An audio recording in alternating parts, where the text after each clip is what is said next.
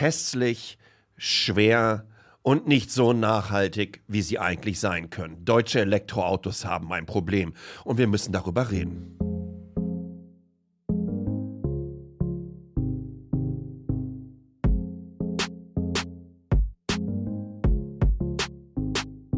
Willkommen bei abermals einer ziemlich emotionalen Ausgabe von Metacheles. Bevor wir losgehen, erstmal vielen, vielen Dank an die Itemis AG aus Lünen, die ich dann endlich auch im Juni, denn dann komme ich nach Deutschland, besuchen kann.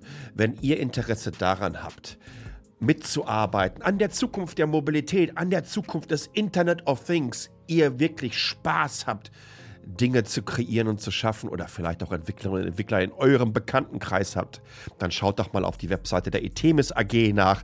Gerade wieder Top-Arbeitgeber im deutschen Mittelstand geworden. Die haben eine ganze Menge spannender Stellen frei. Und von daher ähm, supportet die Hidden Champions und das ist einer von denen. Aber ich habe schon angekündigt, es wird eine emotionalere Ausgabe, denn wir müssen uns über deutsche Elektroautos unterhalten und die sind einfach nur es gibt tatsächlich nur eine, eine Ausnahme, würde ich sagen. Und das wäre in diesem Fall für mich der Porsche Taycan. Alle anderen sehen aus, als hätte ich sie designt. Und glaubt mal, das ist kein Kompliment. Denn ich habe da null Talent für. Sobald ein Produkt so aussieht, als hätte ich das mit fünf Jahren in einer Wachsmalstiftskizze umreißen können, hast du ein Problem.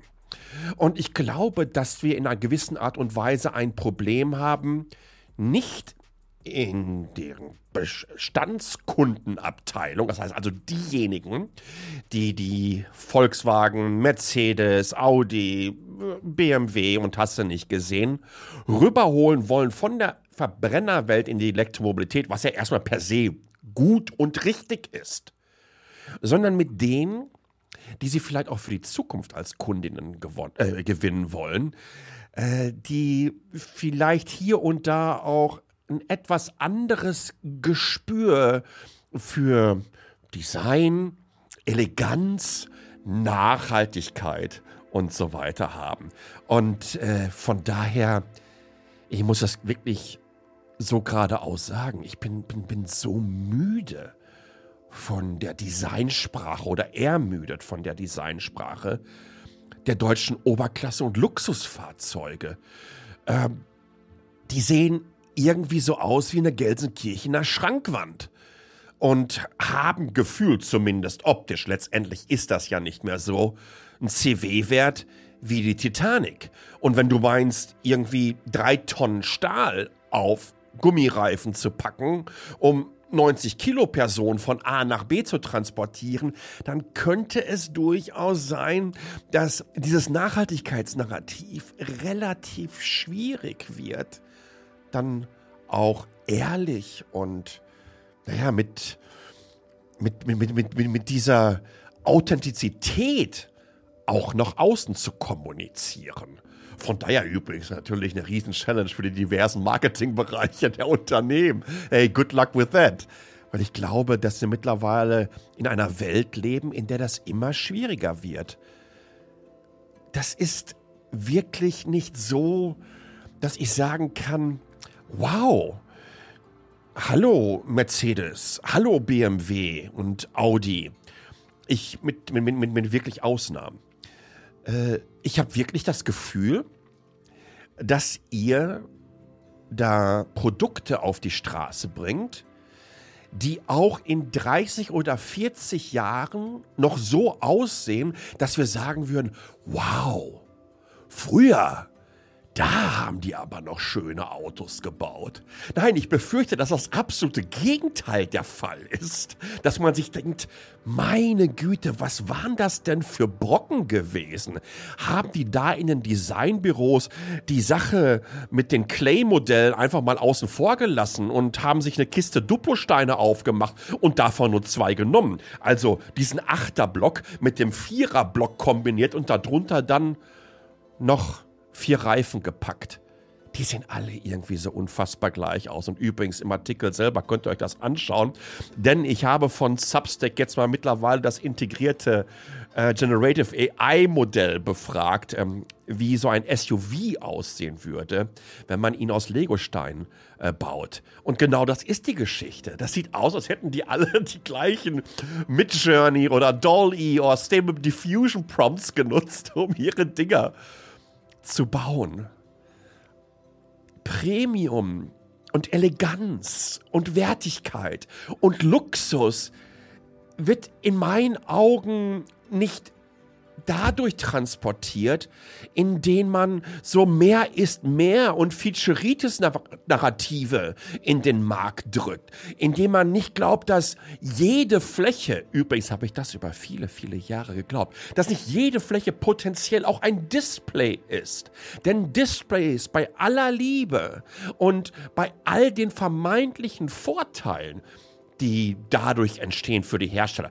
Übrigens vor allen Dingen erstmal finanzieller Natur, denn solche Dashboards, die komplett von Displays eingenommen werden, sind wahrscheinlich günstiger herzustellen, als wenn es hier wirklich sehr detaillierte, mit physischen Knöpfen, Schaltern, Hebeln etc.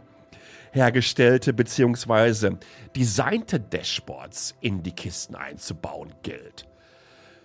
Aber die Geräte mögen jetzt super hype und hip und hasse nicht gesehen sein, insbesondere dadurch natürlich auch, dass man darauf abbilden kann, was man möchte.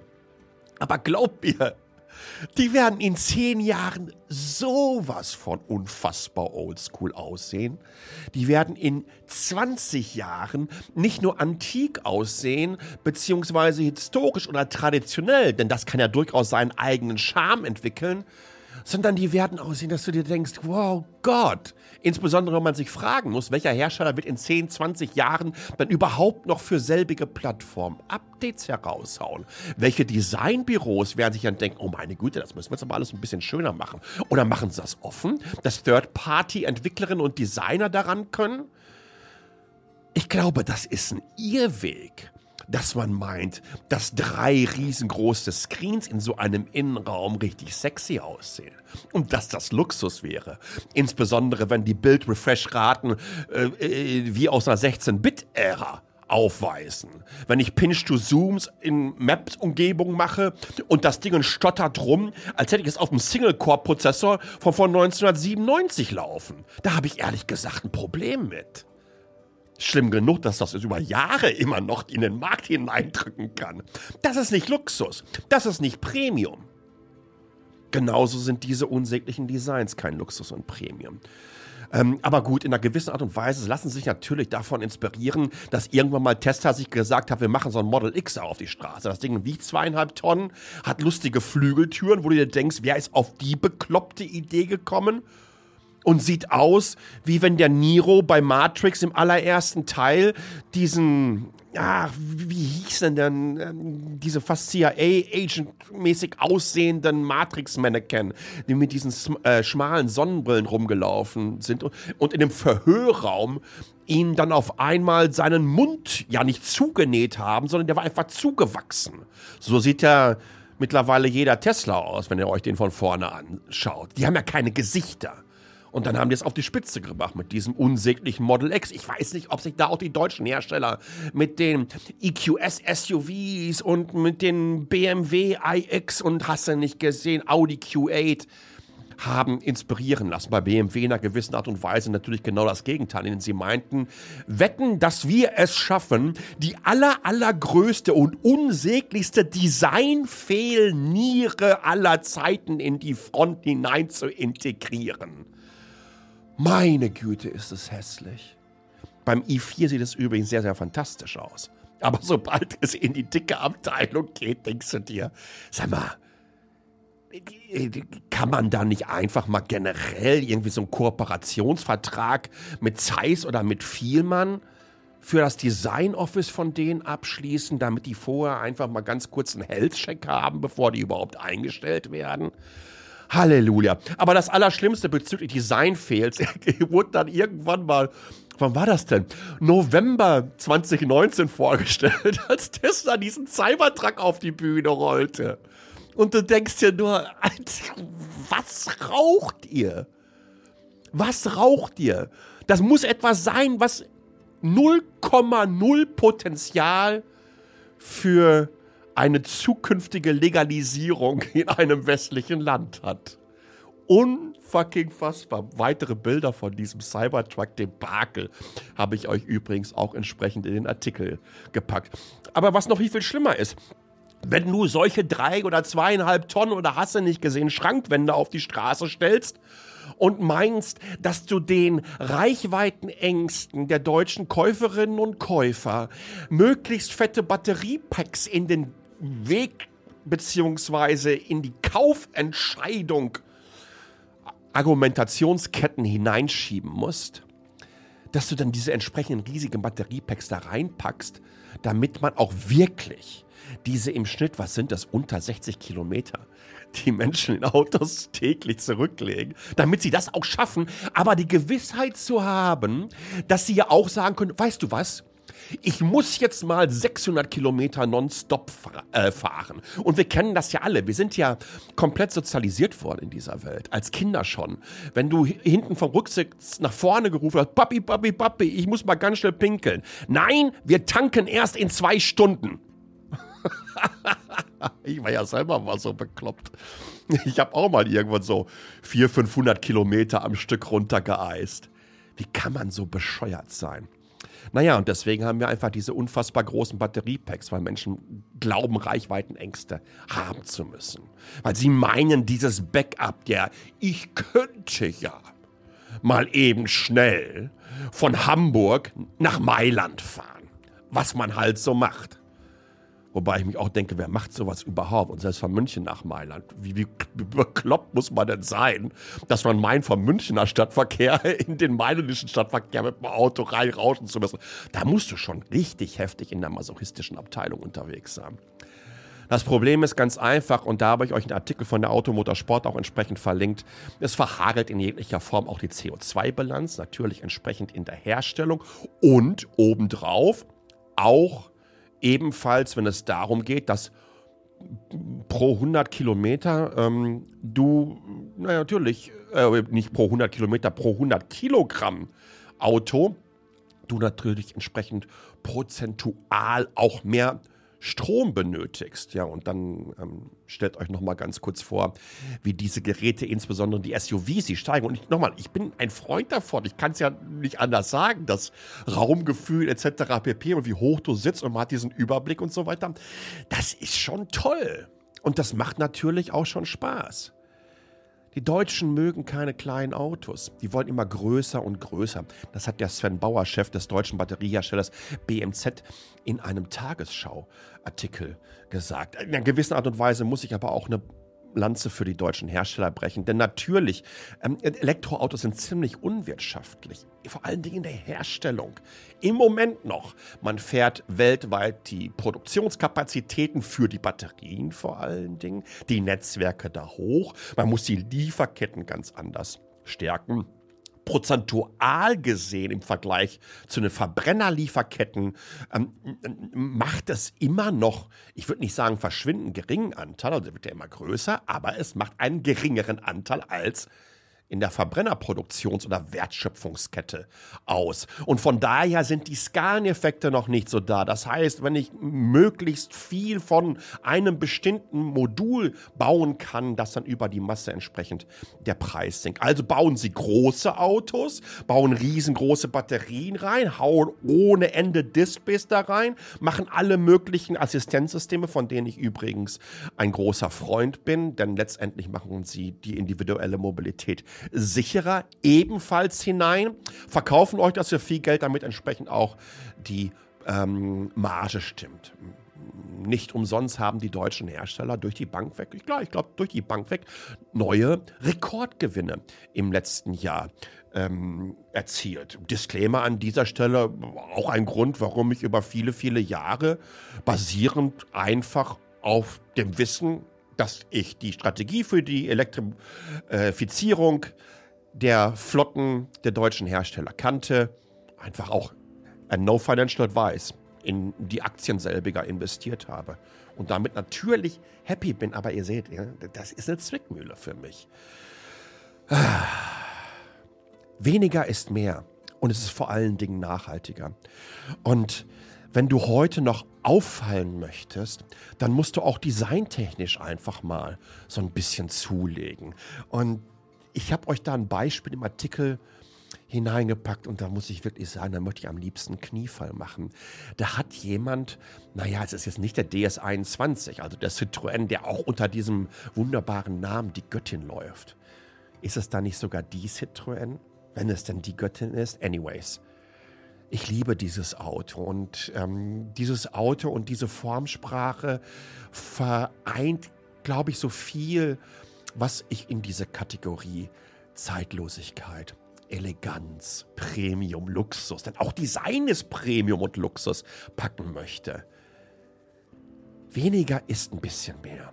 Leichter kann mehr sein. Leichter ist nachhaltiger gesamtheitlicher zu denken. Und da gehört einfach auch entsprechend das Design zu. Sich hier und da auch mal ein bisschen was zu trauen und sich zu überlegen, woher man dann eigentlich kommt und welche Erfolgsstories man innerhalb der eigenen Marken über die letzten Jahrzehnte geschaffen hat. Denn was sind denn die Klassiker von den deutschen Automobilherstellern? Es sind doch nicht diese unsäglichen Dickschiffe, sondern wenn ich an wunderschöne Autos denke, dann denke ich an eine Pagode, dann denke ich an einen 300 oder an einen 190 SL, dann denke ich an einen 507er von BMW, dann denke ich an einen Porsche 356 oder einen 550 Spider. Das sind die Fahrzeuge, die absolute Rekordwerte auf Auktionen weltweit erzielen. Und dann guckt euch doch mal an, wie die aussehen. Die sind kompakt, die sind schnittig, die sind klein, die sind leicht, die sind auf Effizient getr Effizienz getrimmt gewesen. Und die sind vor allen Dingen ein zeitlos. Und die werden in 100 Jahren noch sexy, Luxus, Premium, elegant aussehen. Kriegen wir das nicht auch heute noch hin? Können wir nicht das mal nehmen, was ein Mercedes zum Beispiel mit dem Vision EQXX als Studie und als Konzept vorgestellt hat und so, naja, in so einen neuen Zweisitzer oder irgendwie so einen Roadster oder wie auch immer hineinzupressen. Kann das nicht ein Porsche mit der übernächsten Generation eines Taycan oder vielleicht eines Cayman, eines elektrischen schaffen? Könnte ein BMW nicht einen Z3 oder einen wunderbaren BMW E30 für mich eigentlich so, ach, die großartigste Dreierlimousine, die es jemals gegeben hat. Könnten die das nicht schaffen, wenn sie so etwas wieder elektrifizieren? Können wir uns nicht einfach mal darauf einigen, dass wir die nächste und übernächste Generation von Elektroautos aus Deutschland anders denken müssen. Und vielleicht hilft es uns dabei, wenn wir hier und da mal sagen, ey, yo, Dividende zahlen ist gut, an den Aktienkurs denken ist auch gut. Das eine schließt das andere ja durchaus mit ein. Aber vielleicht positionieren wir uns rein markentechnisch mal auch ein, zwei Generationen so, dass wir zeigen können, yo, wir haben verstanden und wir sehen die individuelle Mobilität viel, viel nachhaltiger und gesamtheitlicher für die Zukunft. Ich bin gespannt, wie ihr das seht. Lasst mir mal Feedback da. t.ly slash hallo, alles klein geschrieben. t.ly slash hallo, alles klein geschrieben. Da habe ich mich auch gerade mal locker wiederholt, damit ich auch noch auf die 20 Minuten komme. Nee, tatsächlich wird es noch ein bisschen länger.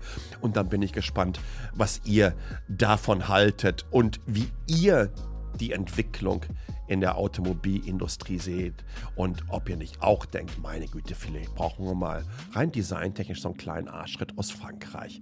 Ansonsten weiterhin bei Metacheles ein Riesenschwung an spannender Updates, spannende Newsletter, unter anderem von der Substack-Plattform.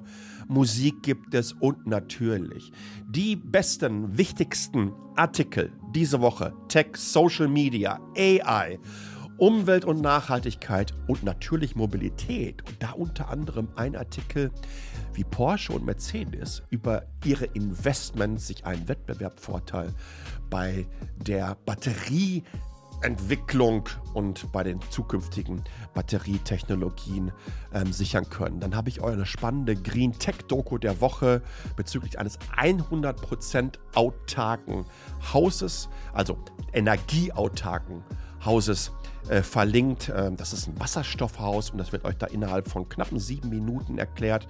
Und dann gibt es noch eine Infografik der Woche, die zeigt, dass hier wohl 2017 bei den Verbrennerverkäufen bereits den Peak gesehen haben. Last but not least, im Juni komme ich nach Deutschland.